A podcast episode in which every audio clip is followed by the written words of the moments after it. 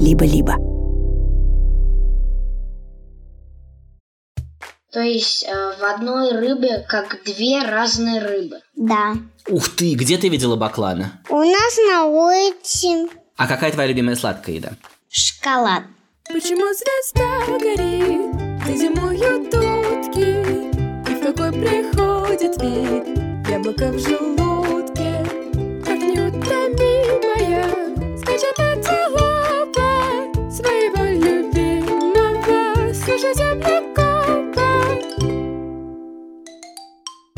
Всем привет! Я ваш землекоп Илья Колмановский, и это подкаст «Полтора землекопа», в котором я, землекоп, отвечаю на вопросы землекопчиков. Итак, в конце прошлого выпуска, если вы помните, была загадка. Мы слушали песенку вот такой чудесной птицы. Давайте послушаем ее еще раз.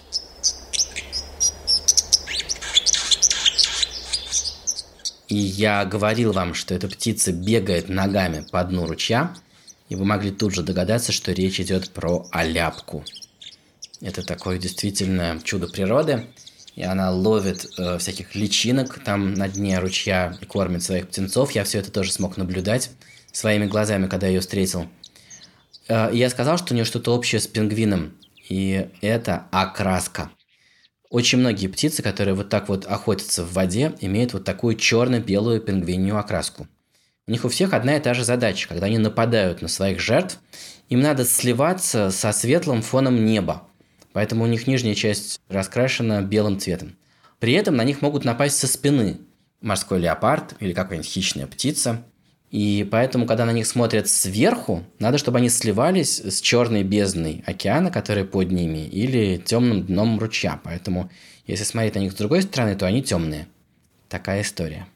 Все картинки будут в нашем с вами телеграм-канале «Полтора землекопа». Я выложу туда оляпок, пингвинов, гагарок. Ссылка на этот телеграм-канал в описании к этому выпуску.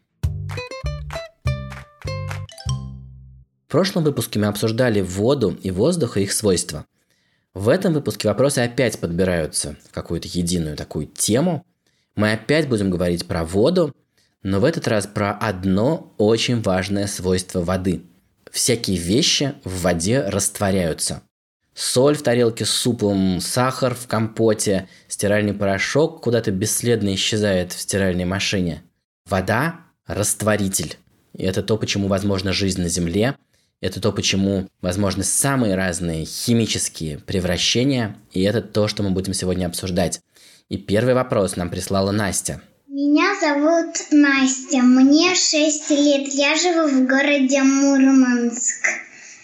Почему сахар сладкий, а соль соленая? Друзья, если вы прямо сейчас что-то пьете или едите, то это очень кстати. Когда вы будете слушать наш с Настей разговор, обязательно прислушайтесь, что вы сейчас чувствуете, какой у вас во рту вкус. Привет! Привет! Ты задала отличный вопрос. Почему сахар сладкий, а соль соленая? Да, Ты когда-нибудь видела, как сахар исчезает в чашке с чаем? да, Вроде бы он был, а потом раз, и его нету. Ты вообще пьешь чай с сахаром? да. Сколько ложек? Три. Три. Ничего себе. И ты высыпаешь это, туда этот сахар, да, начинаешь размешивать, и вдруг раз, и сахара нет. Но ты понимаешь, что на самом деле он никуда не исчез, и что он там есть. Потому что если бы его там не было бы, чай бы был бы не сладким. Согласна? Да, Это значит, что он не исчез, но он каким-то образом изменился. Он поменял свою форму. Он был твердый, а стал жидкий, он растворился в воде. И вот когда растворившийся в воде сахар попадает на твой язык, там происходит очень интересная вещь. На твоем языке, в отличие от твоих пальчиков, он же покрыт кожей тоже, да? Ты согласна? да. Но эта кожа какая-то другая. В этой коже есть рецепторы. Скажи вместе со мной. Рецепторы. Рецепторы. Да. Которые улавливают из раствора растворенный сахар и могут э, понять, что это. И там есть разные рецепторы. Есть рецепторы, которые могут поймать что-то кислое. Есть рецепторы, которые могут поймать что-то соленое. А какие еще вкусы ты знаешь? Горький. Горький. Ты совершенно права. Какой еще бывает вкус? Сладкий. Сладкий, точно. Есть еще один вкус, пятый, но, может быть, обсудим его в другой раз.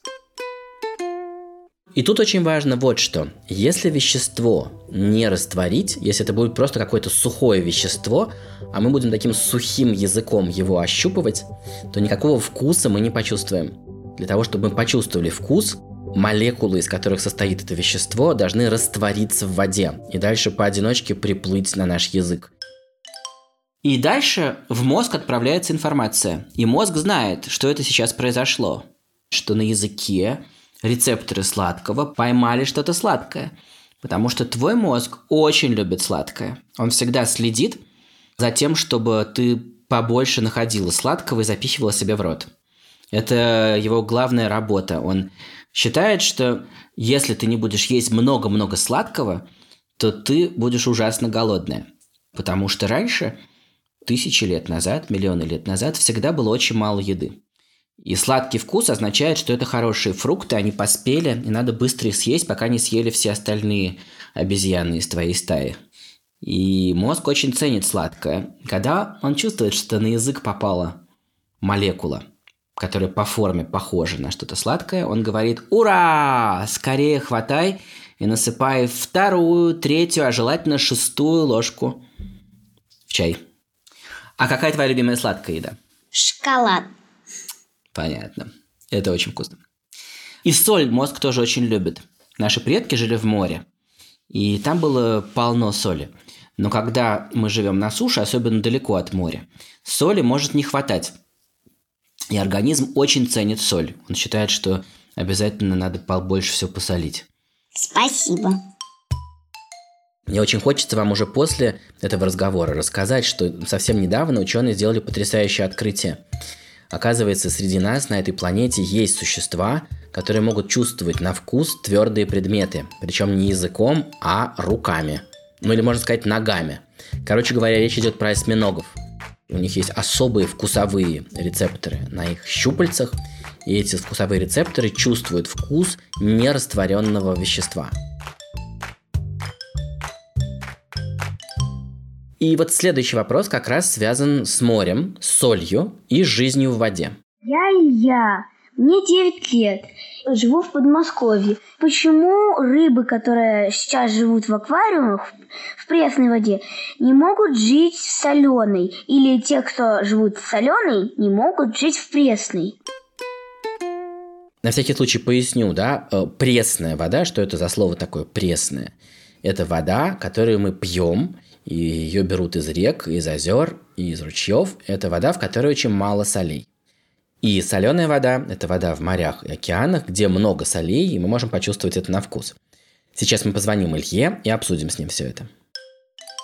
Привет. Привет. Слушай, ты задал прекрасный вопрос. Как он пришел тебе в голову? Ты спрашивал про пресноводных и морских рыб. У меня есть дома свой аквариум, и у меня есть книга под водой, под землей. Я люблю под воду, э, смотреть, что под водой. Это ужасно интересно. А кто живет в твоем аквариуме? Ну, рыбы, а, какие-то такие среднего роста. Ага. Ну, похоже, э, как будто маленькие. Если их сравнить с океанскими рыбами, то маленькие такие. Серые и желтые. Скажи, а это пресный аквариум Да, или морской? пресс. Пресноводный, да? Да. Действительно, если такие рыбы попадут в море, они могут там погибнуть. А, У них возникнет вот какая проблема. Ты, наверное, знаешь, что живые организмы состоят из воды. Ну да. Очень много воды, даже в нас с тобой. Но если быть точным, это не чистая вода, а вода, в которой растворены разные вещества. Растворы, да, как чай с сахаром или суп, который посолили. В нас есть много разных растворенных веществ, и вот э, каждый из нас состоит из такого супа. И вот в пресных рыбах, в рыбках из твоего аквариума, у них есть какой-то суп, и вот они оказываются в морской воде. И вот если сравнить рыбу, которую ты взял из аквариума, и морскую воду, то морская вода гораздо солонее, чем твои рыбки. В ней гораздо больше соли. И происходит такая вещь. Вся вода, которая есть в твоей чудесной рыбке, захочет скорее выскочить наружу и немножко разбавить соль вокруг. Конечно, у нее это не получится, потому что рыбка крошечная, а океан огромный. Но свою воду она так потеряет. А рыбка превратится в сушеную рыбку. У вас может появиться вопрос, почему так происходит. И мы обязательно это обсудим когда-нибудь еще подробнее. Пока что я только коротко скажу, что в природе действует такой мощный закон. Вода всегда стремится разбавить все, с чем она соприкасается. Давайте это запомним, а подробнее поговорим как-нибудь в другой раз. А если мы возьмем морскую рыбу и запихнем ее в пресную воду, то возникнет другая проблема. А именно, пресная вода захочет запрыгнуть в эту рыбку и разбавить соль внутри нее. Эта рыбка покажется пресной воде слишком соленой. И эта рыбка начнет раздуваться прямо у тебя на глазах. Разбухать и разбухать и разбухать, как иногда случается с макаронами, которые мы бросаем в воду, они там могут очень сильно разбухнуть. Да.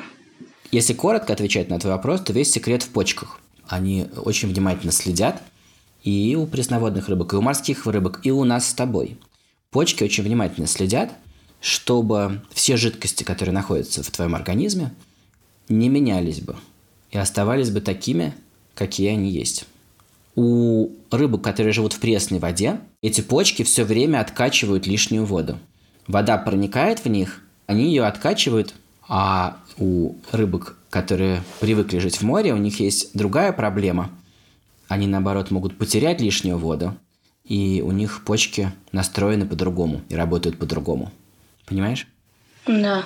То есть а, рыба, которая живет в океане, и рыба, которая живет в пресной воде, это совершенно разные рыбы? Да, это, как правило, разные виды рыб. Правда, я должен добавить к этому еще одну мысль. Есть такие рыбы, которые переселяются в какой-то момент своей жизни. Ну, например, лососи. В море они набирают вес, в море они едят, а размножаются в реке.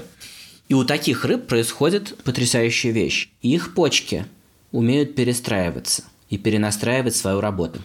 Ну, как если бы ты на телефон поставил новую операционную систему, и твой телефон заработал бы по-другому. Но таких рыб очень мало.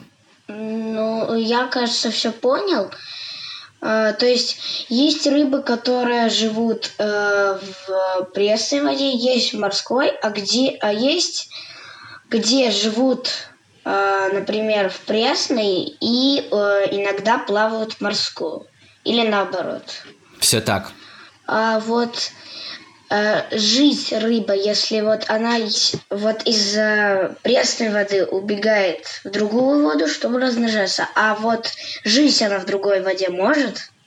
Сейчас ты, наверное, э, в качестве примера взял угря, можно сказать, да, угорь, который вырос в реке, в пресной воде, а потом спустился оттуда и поплыл через пол мира размножаться в другой части мира, в океане.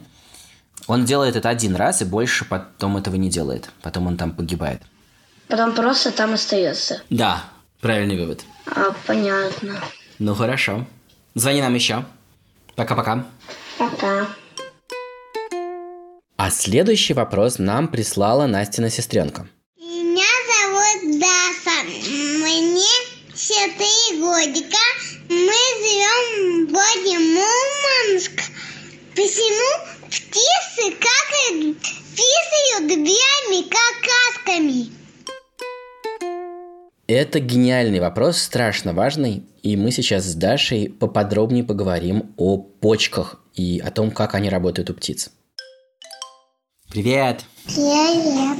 Как тебя зовут? Даша. Привет, Даша, очень приятно. Ты спрашивала, почему птицы писают белыми какашками? Да. Это очень крутой вопрос. А как тебе это пришло в голову? Ты почему решила про это спросить? Ты где-то это видела? На улице. Ну хорошо. А какая твоя самая любимая птица на улице? Какую ты любишь встречать птицу? Баклана. Ух ты, где ты видела баклана? У нас на улице. Правда? Напомни, пожалуйста, как называется город, в котором ты живешь? Мурманск. Мурманск, и там действительно можно встретить бакланов. Когда ты видишь баклана, и он сидит на своем камне, весь этот камень обычно бывает загажен вот такими белыми разводами. Это довольно сложная тема и очень интересная. Вот мы писаем совсем по-другому. Э, Да, мы писаем такой специальной водой. И довольно много этой воды э, сначала приходится выпить, а потом приходится от этой воды как-то избавляться. У птиц действительно все по-другому. Вместо того, чтобы писать жидкой мочой, жидкой водой, они писают такими белыми штуковинами. А ты вообще когда-нибудь задумывалась над тем, зачем мы писаем? Ты когда-нибудь задавала себе этот вопрос, Даша? Нет.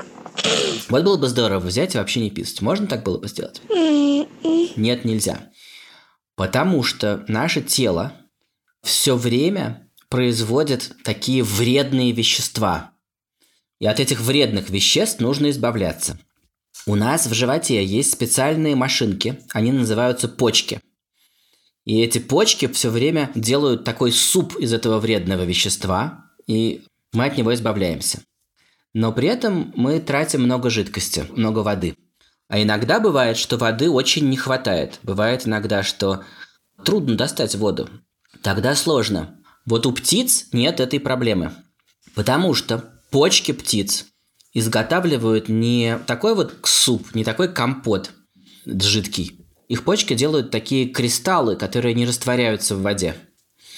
И все, что нужно, это немножечко их просто намочить, чтобы они были мягкими. И тогда их можно выдавить, и хлоп, они попадают тебе на шляпу или на автомобиль. И это довольно неприятно.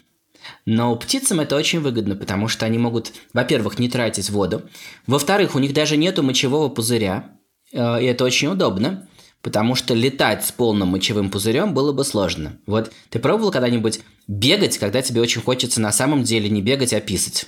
Нет. Это довольно сложно. Я думаю, все, кто сейчас нас слушают, э, согласятся, что с полным мочевым пузырем даже не побегаешь, а уж тем более не полетаешь. Вот. А у птиц нет этой проблемы, потому что у них вообще нет мочевого пузыря, он им не нужен. Им не надо хранить вот эту вот мочу, да, эту жидкость. Мгм. Да. Это прекрасный вопрос. Спасибо тебе за него большое. Спасибо. Вот такие три разговора про соли, растворы, растворимость. И я хочу только добавить к этим разговорам идею. Пейте побольше воды. Так вы помогаете почкам выводить разные растворы из организма. И я опять придумал загадку для этого выпуска. И загадка звучит так. Послушайте, пожалуйста, четыре звука и попробуйте угадать, какой из этих звуков издает не рыба. Итак, слушаем. Звук первый.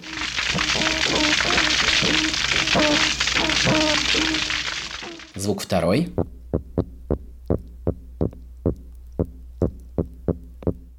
Звук третий.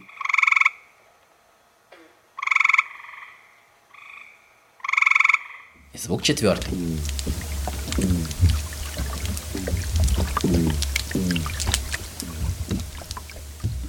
Какой из этих звуков издала не рыба? Только один звук. Три звука издали рыбы.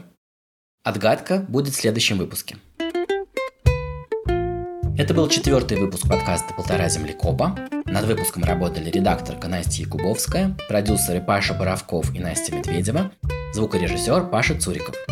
И пара слов про нашу замечательную песенку. Музыку написал композитор Эдуард Колмановский, слова придумал Александр Колмановский, вокал записала Манюня Волкова, а над аранжировкой и исполнением работал композитор Алексей Зеленский.